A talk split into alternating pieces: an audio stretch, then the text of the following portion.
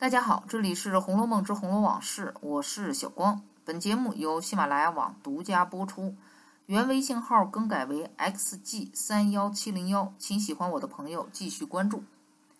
贾琏和凤姐夫妇是荣国府的管家，手底下自然有一批心腹的小厮和丫鬟。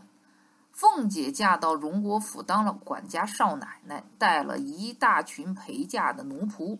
刚到荣国府时，身边跟着四个贴身的丫鬟和来旺两口子等人，他们都是凤姐自己的人，但因为自己的妒忌之心，四个贴身丫鬟到了最后只剩下平儿一个作为心腹。之后又为了掩人耳目，给贾琏做了通房丫头。平儿至此逐渐被培养成了凤姐李家的全权代表和副手。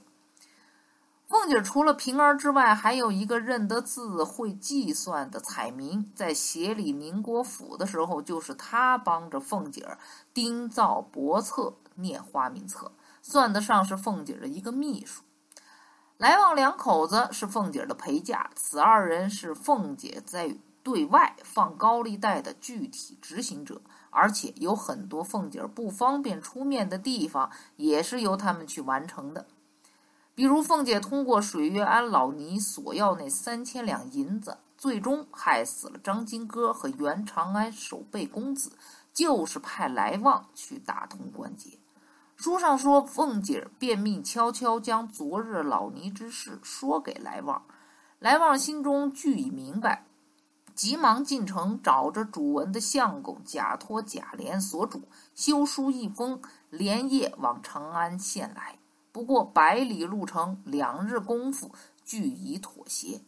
如此欺上瞒下之事，凤姐交代来旺去办，这种信任程度可见一斑。非但如此，之后凤姐将尤二姐骗进大观园，也是派她去调查张华的所有细节。后来更将焦朔、张华对簿公堂等一系列的事情，通通交给他来办。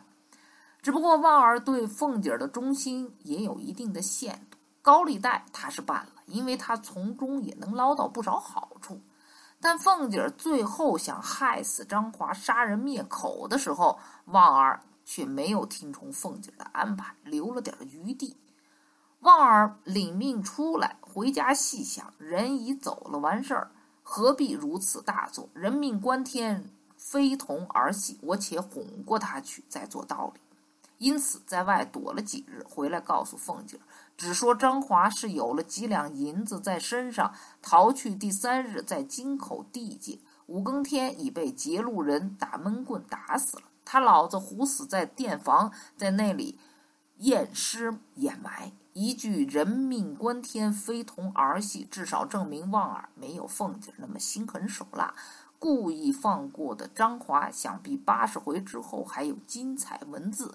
可惜我们无缘得见。正因为来旺知道凤姐在外面放高利贷等一系列不为人知的事情，所以凤姐才不得不经常笼络他们夫妻俩人。他那不成器的儿子看中了王夫人房里的彩霞，于是凤姐亲自在贾琏面前为彩霞说媒。贾琏便问：“又是什么事儿？”凤姐见问，便说道：“不是什么大事儿。旺儿有个小子，今年十七岁了，还没得女人，因要求太太房里的彩霞，不知太太心里怎么样，就没有计较得。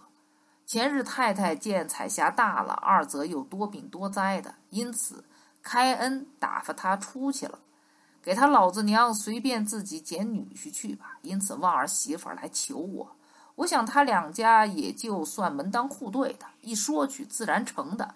谁知他这会子来了，说不中用。一直到后来，林之孝告诉贾琏，旺儿的儿子在外头无所不为时，贾琏就不想让彩霞嫁给旺儿的儿子。但凤姐却先斩后奏，坚持己见。贾琏没办法，只好点头同意。凤姐儿为了让来旺夫妇拼命的为自己在外面处理各种事情，不惜将一个那么漂亮美好的丫鬟彩霞一朵鲜花插在牛粪上。主子与小厮、丫鬟、陪房，那都是主子和奴才的关系。在封建社会，主子的话，奴才不得不听，狗仗人势的事情屡次发生。但并不是每个奴才都忠于主子的意愿。凤姐儿的狠毒，平儿并没有照此行事，而是以宽容大度赢得了府中上上下下的一片赞赏之声。来旺夫妇虽是凤姐儿在府外的触角，但旺儿也有一丝善良，否则张华早已命丧九泉。